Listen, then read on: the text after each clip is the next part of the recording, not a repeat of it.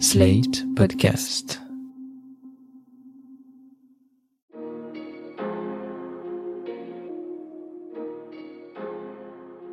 Bonjour et bienvenue dans Le Monde Devant Soi, le podcast d'actualité internationale de Slate.fr. Je suis Christophe Caron et je suis en compagnie de Jean-Marie Colombani, directeur de la publication de Slate. Bonjour Jean-Marie. Bonjour Christophe. Et d'Alain Frachon, éditorialiste au Monde et spécialiste des questions internationales. Salut Alain. Bonjour Christophe. Mercredi 14 septembre, Ursula von der Leyen se pliait à l'exercice annuel du discours sur l'état de l'Union devant le Parlement européen réuni à Strasbourg. Vêtue de jaune et de bleu, la présidente de la Commission européenne a eu ces mots pour Elena Zelenska, la première dame ukrainienne. My dear Olena Zelenska. Chère Elena Zelenska, il fallait un courage immense pour résister à la cruauté de Poutine. Mais vous avez trouvé ce courage et une nation de héros s'est levée. Aujourd'hui, l'Ukraine fait front car un pays tout entier s'est battu, défendant pied à pied chaque rue, chaque maison. Et nous avons vu ces derniers jours combien la bravoure des Ukrainiens payait. Une bravoure qui a en effet payé alors que le monde entier regardait en direction de Balmoral où la reine Elisabeth II vivait ses dernières heures. Sur le terrain, les troupes ukrainiennes reprenaient la main lors d'une contre-offensive initiée le 6 septembre. Ainsi, le dimanche 11, Kiev a pu reprendre près de 4000 km jusqu'alors contrôlé par Moscou. Et si le chemin vers une victoire militaire totale est encore long pour l'Ukraine, comme l'a rappelé récemment le secrétaire général de l'OTAN, ce début de retournement, qualifié par les États-Unis de changement d'élan dans la dynamique du conflit, est un coup dur pour Poutine et son armée qui semble de plus en plus dépassée. Le président russe, qui vient de rencontrer son homologue chinois, est désormais publiquement contesté dans ce pays qu'il contrôle pourtant d'une main de fer. En témoignent ces deux appels à la destitution lancés par des députés municipaux de Saint-Pétersbourg et de Moscou. Appels qui n'ont aucune chance d'aboutir évidemment et qui vaudront peut-être de sérieux ennuis à leurs auteurs, mais qui trahissent une lassitude d'une part de la Russie, extrême droite nationaliste en tête, face à cette guerre qui devait être éclair.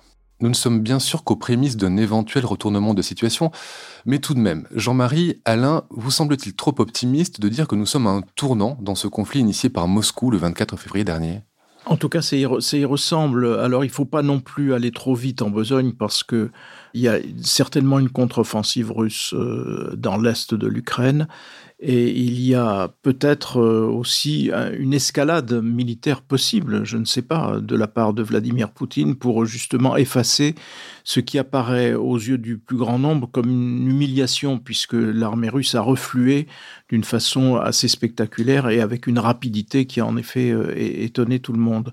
Le signe le plus manifeste, me semble-t-il, de, la difficulté de Vladimir Poutine, c'est cette pétition ou ces signatures d'élus municipaux euh, qui trahissent quand même un sentiment euh, populaire et une prise de risque de la part de ces élus qui est, qui est réelle, parce que si on se réfère au mode de gouvernement de Poutine, on ne peut pas ne pas avoir en tête aussi la longue liste qui s'allonge un peu presque chaque jour d'ailleurs des oligarques ou, ou personnalités plus en vue qui sont qui disparaissent, qui ont des accidents, euh, oui. qui ont des accidents, euh, qui tombent parce que la fenêtre était peut-être mal fixée ou, dans le bateau récemment, ou bien qui se noient, etc. Donc euh, c'est une prise de risque qui renvoie probablement à la perception par une partie de l'opinion russe de la gravité de la situation. Donc sur le plan militaire, c'est difficile de savoir ce qui peut advenir et comment Poutine va doser sa riposte ou va pouvoir doser une, riposte, parce que n'oublions pas qu'il y a toujours une escalade possible et qu'il faut regarder à ce moment-là vers les armes nucléaires tactiques, parce que elles existent et elles peuvent être euh, un jour utilisées. Et par ailleurs, quelle est la situation en Russie? On a vu aussi à travers euh, les télévisions russes à la fois un changement dans la nature de la propagande et aussi l'apparition d'une forte pression de la part d'ultra, des ultranationalistes. Euh, Vladimir Poutine fait partie des ultranationalistes et il l'a réaffirmé encore dans sa vision de politique internationale où il définit euh, ses ambitions comme tournées vers tout ce qui est russophone. Donc ça doit nous rappeler quelque chose quand même euh, si on se réfère à, l'entre-deux-guerres précédent. Voilà, il faut, il faut à la fois se, se réjouir, je pense, du fait qu'il y ait manifestement un mouvement en faveur des Ukrainiens et qui valident au fond leur, résistance et leur stratégie militaire, mais en même temps rester prudent parce que après tout, Vladimir Poutine, qui peut-être est menacé, mais néanmoins est à la tête d'un système qui est très verrouillé, très verrouillé, sécurisé par les services de sécurité, et qui est aussi un gouvernement qui mélange à la fois les techniques de gouvernement stalinienne et, les techniques de comportement mafieuse. Alain, derrière cette, ce retournement de situation, ce, quasi-retournement de situation sur le sol ukrainien, difficile de ne pas voir quand même les efforts euh, des États-Unis en matière de livraison de matériel, en matière de soutien euh, logistique. Est-ce que cet engagement américain qui fait euh, tourner le vent en faveur de, de l'Ukraine pourrait pousser Vladimir Poutine à réagir de manière irrationnelle? Sans doute. Bon, ça c'est toujours possible. On ne sait pas trop de quelle manière il va, il va réagir. Mais ce qu'on peut dire, c'est que ce qui a changé aussi ces dernières semaines, c'est le fait, sur le plan strictement militaire, d'après ce que je lis euh, des experts et qui semblent entendus de part et d'autre, ce qui a changé, c'est euh, une parfaite coordination dans les renseignements que les Américains ou les Britanniques peuvent fournir aux commandants ukrainiens sur le terrain en matière de mouvement des troupes russes. C'est pas tant le matériel, le matériel il est là, il est européen, il est américain, ils ont de l'artillerie de grande précision, des missiles de grande précision aussi, donc de quoi tenir en respect un peu, et ils l'ont prouvé, l'artillerie russe mais surtout sur les deux mouvements qu'on vient de voir, celui au nord-est dont parlait Jean-Marie et celui plus laborieux, semble-t-il, au sud-ouest, autour de la ville de Kherson. Sur ces deux mouvements, les observateurs militaires, les spécialistes, comme par exemple, vous lirez ça sur le blog de Michel Goya, ou les, les militaires français le disent aussi, c'est la coordination encore plus perfectionnée qu'elle n'a pu être jusqu'à présent entre les renseignements fournis par satellite, fournis par les Américains ou les Britanniques, ou peut-être les Européens, je ne sais pas, aux hommes sur le terrain, aux commandants sur le terrain, face à une armée qui, elle, est encore une armée à l'ancienne, c'est-à-dire qu'il n'y a pas d'initiative locale, il faut que tout remonte du côté russe. Donc il y a ça qui a changé. Et puis, il bute sans arrêt sur cette question du nombre d'hommes sur le terrain. Actuellement, il y a plus d'Ukrainiens qui se battent que de Russes. L'armée russe est beaucoup plus grande, elle doit compter à peu près un million d'hommes, toutes les armes confondues, mais sur le terrain, il a engagé 200 000 hommes en février, fin février, et la plupart des experts encore militaires, et je ne pense pas qu'ils se trompent beaucoup, sur ces 200 000 hommes, il y en a 80 000 hors de combat, morts ou blessés. C'est-à-dire c'est une défaite très sévère, très dure. Or, il ne veut pas mobiliser. Cette fois-ci. Ce que demande pourtant l'extrême droite. Oui, euh, il est sous la. à mon avis, il est beaucoup plus sous la pression de l'extrême droite que sous la pression des les élus locaux. C'est intéressant, vous l'avez mentionné tous les deux, c'est même assez extraordinaire, hein. mais ça veut sûrement dire quelque chose. Mais en revanche, publiquement, y compris dans les médias, la pression, elle vient des milieux ultranationalistes. Et certains, d'après le Financial Times ce matin, expliquent, je ne sais pas si vous vous souvenez de cet épisode, l'assassinat de la fille d'un grand aspirateur ultranationaliste, grand russe. Dans un attentat à la voiture piégée. Voilà. Eh bien, selon le Financial Times, qui cite une sorte de d'accord des, des, services occidentaux pour interpréter cet attentat, c'est un avertissement qu'il voulait adresser, probablement en tuant le père, que les services russes voulaient adresser aux ultranationalistes. Arrêtez de nous critiquer.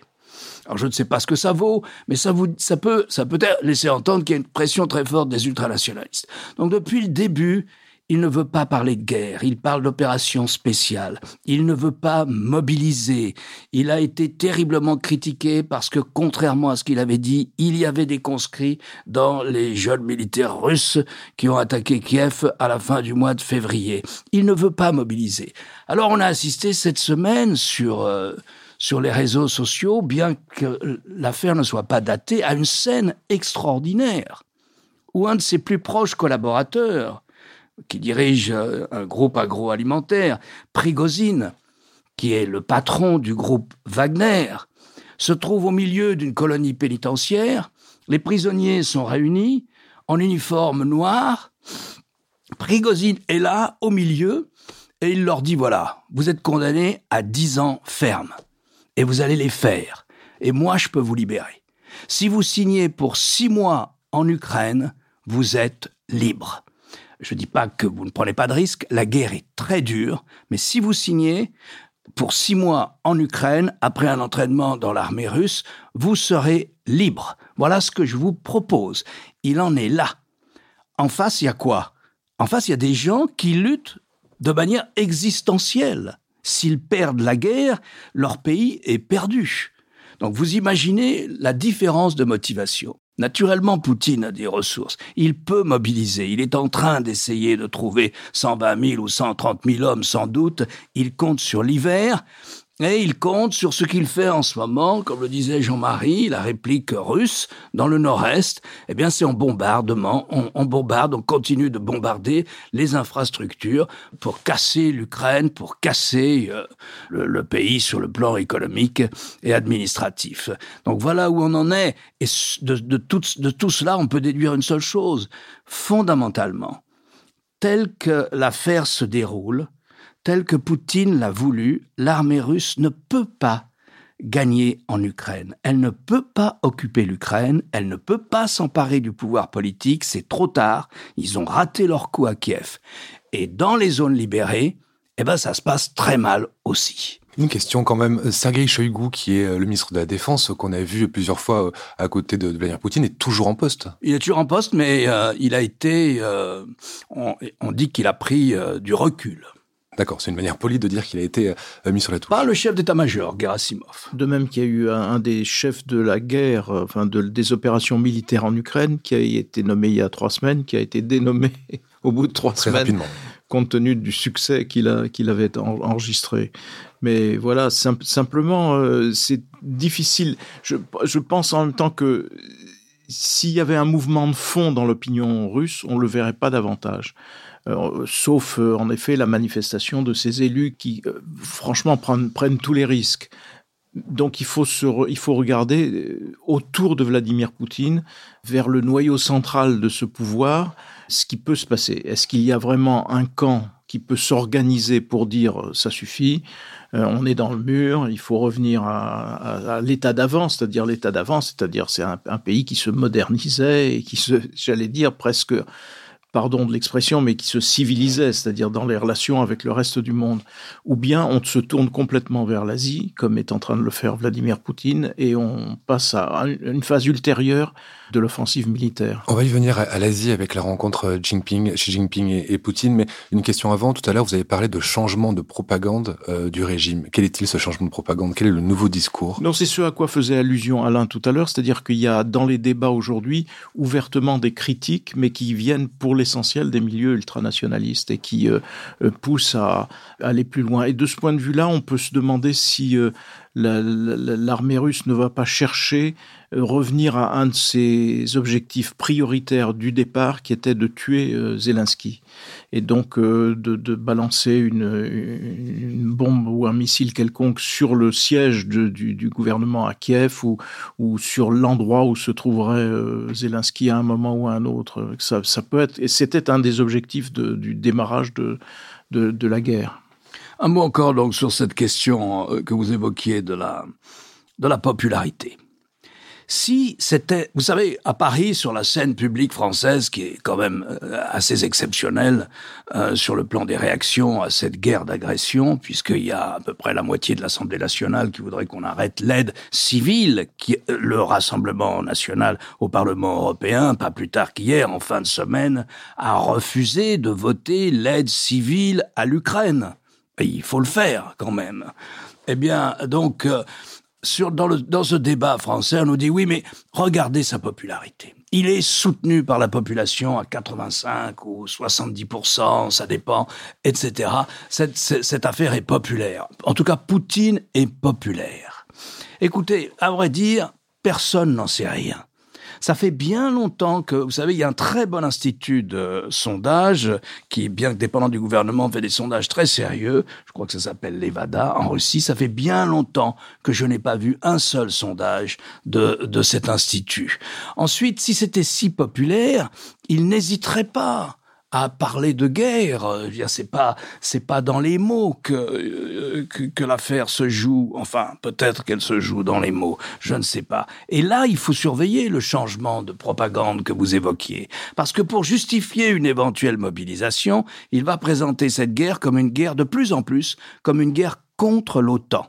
Ah, mais si c'est l'OTAN qui nous attaque, à ce moment-là, il peut trouver, dans la rhétorique de mobilisation, il peut trouver, je dis, une sorte de soutien dans la population. Mais pour le moment, moi, je suis très sceptique sur sa popularité. Comme disait Jean-Marie, je suis très sceptique sur cette popularité. Les Russes n'aiment pas la guerre, les Russes sont repliés sur leur famille, les Russes, vous voyez, on n'en sait rien, on n'en sait vraiment rien. Si c'était si simple, on pourrait aller faire du micro-trottoir. On laisserait la presse aller faire du micro-trottoir euh, dans la Russie pour voir si c'était aussi populaire que ça. Il n'aime pas la guerre en général, mais il n'aime pas la guerre en particulier contre l'Ukraine, parce qu'il y a quand même une proximité entre les deux populations qui fait qu'un certain nombre de secteurs de l'opinion ne comprend pas qu'on puisse s'attaquer à l'Ukraine et que l'histoire de la dénazification n'a pas vraiment n'a pas vraiment pris, je pense, dans, dans l'opinion. Et puis se souvenir qu'au point de départ, quand la guerre euh, démarre, il y a quand même des manifestations, des manifestations importantes et que des gens sont massivement arrêtés. Et ils sont arrêtés, ils vont en prison quelques des jours milliers. Ou, plus, ou, ou plus longtemps, on ne sait pas. Et donc ça, ça a donné un coup d'arrêt aussitôt à la, à la contestation possible. Donc ça, c'est une... euh, Alors, pour euh, juste d'un mot, pour rebondir sur ce que disait Alain sur le paysage politique national en France, il faut avoir en tête ce que disait Jean-Luc Mélenchon au tout début de la guerre. Et il disait, mais bien sûr, il ne faut pas aider l'Ukraine, parce que de toute façon, l'Ukraine va perdre. On le sait, dans quelques jours, ce sera fini. Donc, autant continuer. Autant, voilà. Et donc, on voit ce que ça a donné. En effet, on voit la pertinence de cette analyse, mais il n'empêche qu'un certain nombre de, personnalités persistent dans leur euh, admiration pour Poutine, qui n'est jamais qu'une admiration de, la dictature. Hein. Je pense qu'il faut revenir à l'essentiel. Alain, vous avez évoqué un, éventuel changement de, de propagande de, de la part de Poutine qui pourrait euh, expliquer qu'il fait la guerre à l'OTAN. Euh, et effectivement, on voit malgré tout quand même une tentative de, de globaliser, sinon le conflit, en tout cas de créer des blocs, de revenir à une stratégie de bloc au niveau euh, mondial. Poutine a rencontré Xi Jinping, c'était le 15 septembre à Samarkand, en Ouzbékistan. C'est un geste très fort de la part du président chinois parce qu'il n'avait pas voyagé hors de Chine depuis janvier 2020, à peu près depuis le début de l'explosion de la, la pandémie de Covid. Ce premier voyage, il le fait pour voir Vladimir Poutine. Est-ce que cela vaut pour autant démonstration de soutien. En, tout cas, pardon, juste d'un mot, euh, ce que ça signifie, c'est que, parce qu'on on reproche souvent aux États-Unis et aux Européens de rentrer dans une classification, une catégorisation, les autocraties contre les démocraties. C'est un thème qu'a repris euh, euh, la présidente von der Leyen sur, en disant, mais au fond, nous défendons la démocratie et nous sommes face à des autocraties. Mais s'il faut regarder quel est l'axe de l'accord stratégique entre la Russie et la Chine, et c'est un axe idéologique qui consiste à dire, nous voulons nous débarrasser de, du monopole qui est un monopole américain, et, et donc établir d'autres règles qui euh, organiserait le fonctionnement euh, international. Et c'est donc substituer un ordre à un autre, substituer notre ordre sino-russe à un ordre que nous contestons, qui, est, qui serait l'ordre monolithique euh, américain. Donc c'est ça qu'il faut aussi avoir en tête, parce que c'est un vrai combat idéologique, et là-dessus, les deux puissances, tant que Poutine est là, sont durablement liées.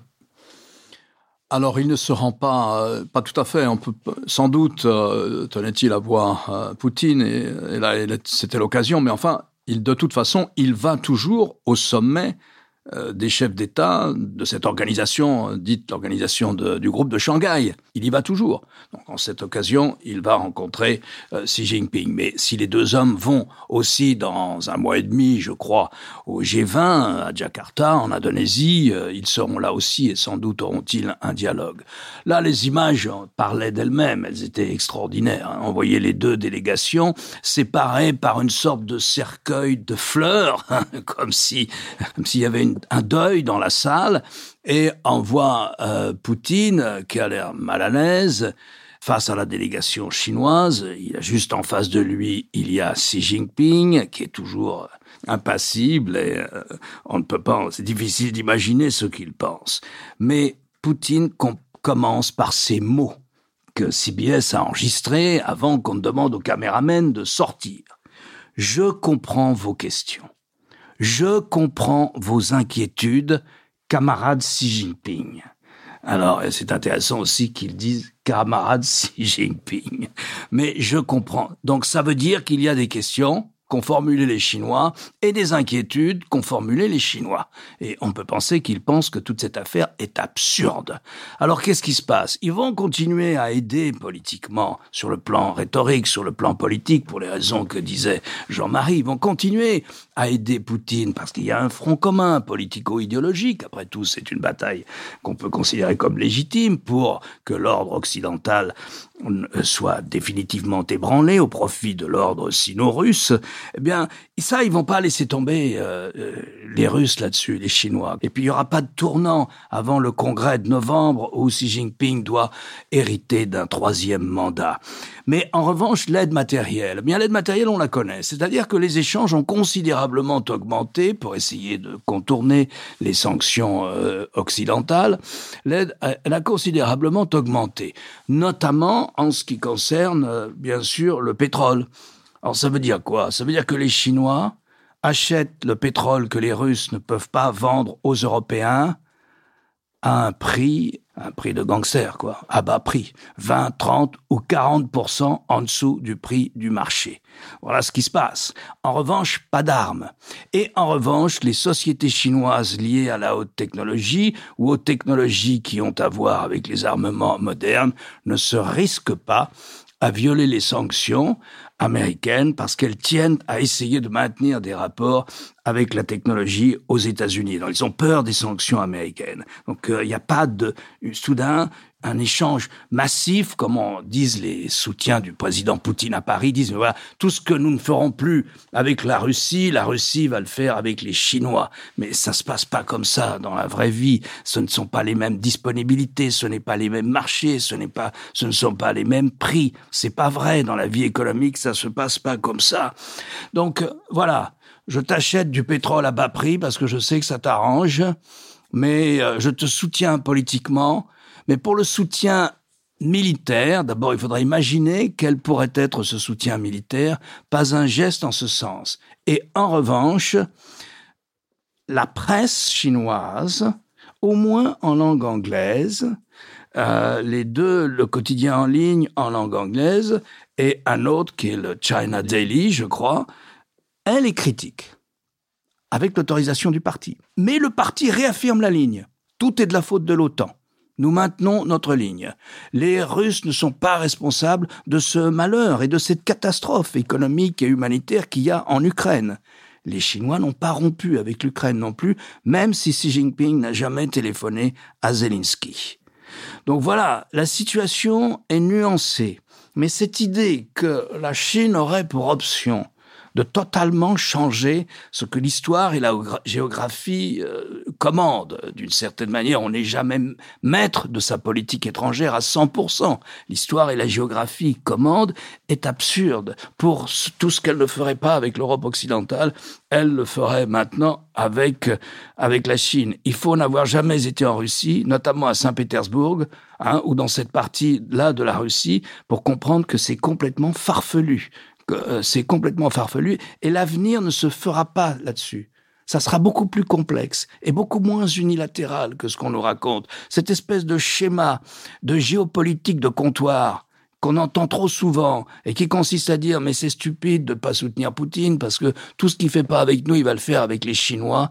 Franchement, c'est d'un simplisme accablant et même au troisième verre au comptoir, on devrait se l'interdire. En tout cas, il faut aussi rappeler qu'il y a 4300 km de frontières communes entre la Russie et la Chine, et que tout au long de ces 4300 km, l'obsession russe a été une éventuelle euh, transfusion venant de Chine de populations qui viennent, qui s'installent et qui petit à petit euh, euh, coloniseraient les parties extrêmes orientales de la, de la Russie. Donc ça, c'est toujours présent et ce sera toujours présent.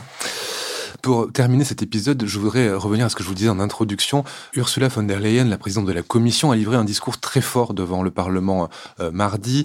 Discours qu'elle a commencé par ces mots. Pour la première fois de son histoire, ce Parlement débat de l'état de notre Union alors que la guerre fait rage sur le sol européen. Elle a évidemment assuré son soutien à l'Ukraine, mais elle a aussi tendu la main aux pays menacés euh, par la Russie, euh, les pays baltes entre autres. Elle a appelé à la défense et à l'expansion de la démocratie et surtout à des initiatives fortes en matière d'environnement et de politique énergétique puisqu'on sait la crise qu'on traverse et qu'on va traverser. J'ai l'impression que rarement un ou une présidente de la Commission avait fait preuve de tant de volontarisme.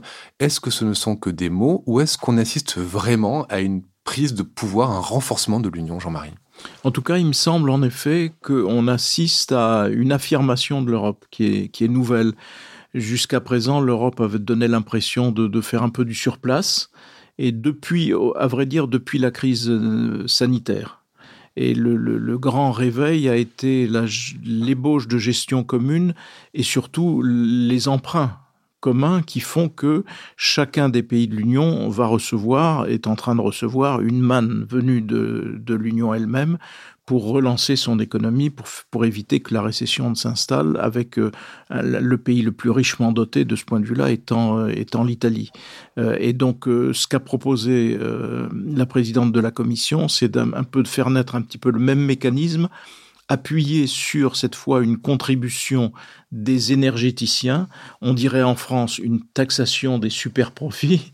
En Europe, on dit une contribution des, énergéticiens qui gagnent beaucoup d'argent en ce moment euh, pour nourrir un fonds de l'ordre de 140 milliards d'euros qui ensuite serait réparti euh, comme d'habitude au prorata de chacun des pays de l'Union. Par ailleurs, il y a cette prise de conscience et cette unité qui est manifestée sur la défense de l'Ukraine, unité qui euh, était certainement à des années-lumière de ce que pouvait présupposer Poutine, qui spéculait au contraire sur les divisions européennes. Jusqu'à présent, ces divisions ne se sont pas produites et c'est plutôt d'une attitude ferme euh, et, et d'union qui a prévalu. Donc, il me semble que se met en place une affirmation de l'Union européenne qui n'existait pas auparavant, qui était auparavant limité à l'organisation du marché unique, euh, au débat sur euh, Maastricht, sur le Brexit, sur ceci, sur cela. Et donc là, on, il me semble qu'on est en train de franchir une étape. Oui, parce que j'ai le sentiment qu'on a un changement de, de paradigme et qu'on est loin des clichés de, de, de l'Europe néolibérale qui nous est vendue euh, souvent par les extrêmes en France. Et que là, euh, Ursula von der Leyen a parlé elle-même, je crois, d'Europe solidaire. Donc on rentre dans une nouvelle, une nouvelle phase pour l'Europe, Alain Moi, j'ai eu la même impression aussi. Euh, je dirais que sous euh, le double coup euh, du Brexit et de la guerre, euh, c'est la fin du néolibéralisme à Bruxelles. Le langage a totalement changé. J'ai trouvé ce discours comme vous, d'inspiration quasiment delorienne. Elle m'a fait penser à, Jacques Delors, euh, peut-être un peu trop lyrique par moment. N'oublions pas qu'un discours de la présidente de la Commission, ce n'est jamais qu'un discours de proposition. C'est un discours de propositions qui sont préparés, détaillés, mais les gens qui décident, ce sont les gouvernants. Ce n'est pas elle qui décide, ce sont les gouvernants, et après c'est entériné par le Parlement. Mais dans ce discours, qui était tout de même un discours euh, plein de punch, me semble-t-il, qu'est-ce qu'elle dit? Elle dit, voilà, en matière énergétique, voilà, elle dit, voilà, le principal danger, c'est qu'il faut passer l'hiver. Et c'est sur là-dessus que compte aussi Poutine. C'est que les Européens finissent par lâcher leur effort en faveur de l'Ukraine. Donc ça, c'est fondamental. Il faut passer l'hiver. Elle a déjà dit il y a deux mois, il faut aller au maximum de nos réserves de gaz. Et tout le monde l'a fait à peu près. Tout le monde a des réserves de gaz à peu près au niveau de 80% de ce qu'elles étaient avant en prévision de l'hiver. Il faut toujours faire une petite exception pour la Hongrie qui a re-signé avec Gazprom, mais ce sont les seuls. Les Russes de Ça Gazprom. ne change pas. Mais le sinon- fait que la, la Hongrie continuera de voter les textes. Mais sinon, elle propose de nationaliser les prix. C'est-à-dire, ce sont les gouvernants qui fixent un plafond de prix auquel vous êtes autorisé à acheter du pétrole et du gaz russe. Et ensuite, elle dit, c'est plus le marché qui commande. Il n'y a plus de plafond à la contribution publique des États pour soulager tout l'ensemble du secteur privé énergétique. C'est fini, il n'y a plus. Et enfin, elle redit, il faut sortir des règles budgétaires qui étaient les nôtres jusqu'à présent. Les fameux 3%. Et elle finit par la taxation des superprofits du secteur énergétique. Si ça, venant, je crois, d'une chrétienne démocrate allemande, me semble-t-il, gouvernement dans la Merkel, coalition avec Merkel, ministre de la Défense, si ça, c'est pas la mort du néolibéralisme tel qu'on l'a entendu, euh, nous, nous autres, enfin, en tout cas, Jean-Marie et moi, dans les années 90, eh bien, alors, les mots n'ont plus de sens. Donc voilà, elle nous prépare à un hiver exceptionnelles, de même que les deux années que nous avons passées sur le plan économique pour lutter contre la pandémie étaient exceptionnelles sur le plan sanitaire, économique et social, eh bien, on est toujours là dans une manière pour l'Europe de souder les Européens dans un effort commun et qui fait exploser cette espèce de chape néolibérale qui animait le discours bruxellois jusqu'à aujourd'hui. Merci euh, Alain, merci euh, Jean-Marie. Alain, je rappelle votre chronique chaque jeudi euh, dans le monde et sur le monde.fr. Quant à vous Jean-Marie, je rappelle votre participation à l'émission politique chaque jeudi aussi sur France 24. Merci messieurs et à la semaine prochaine. Merci Christophe. Merci Christophe.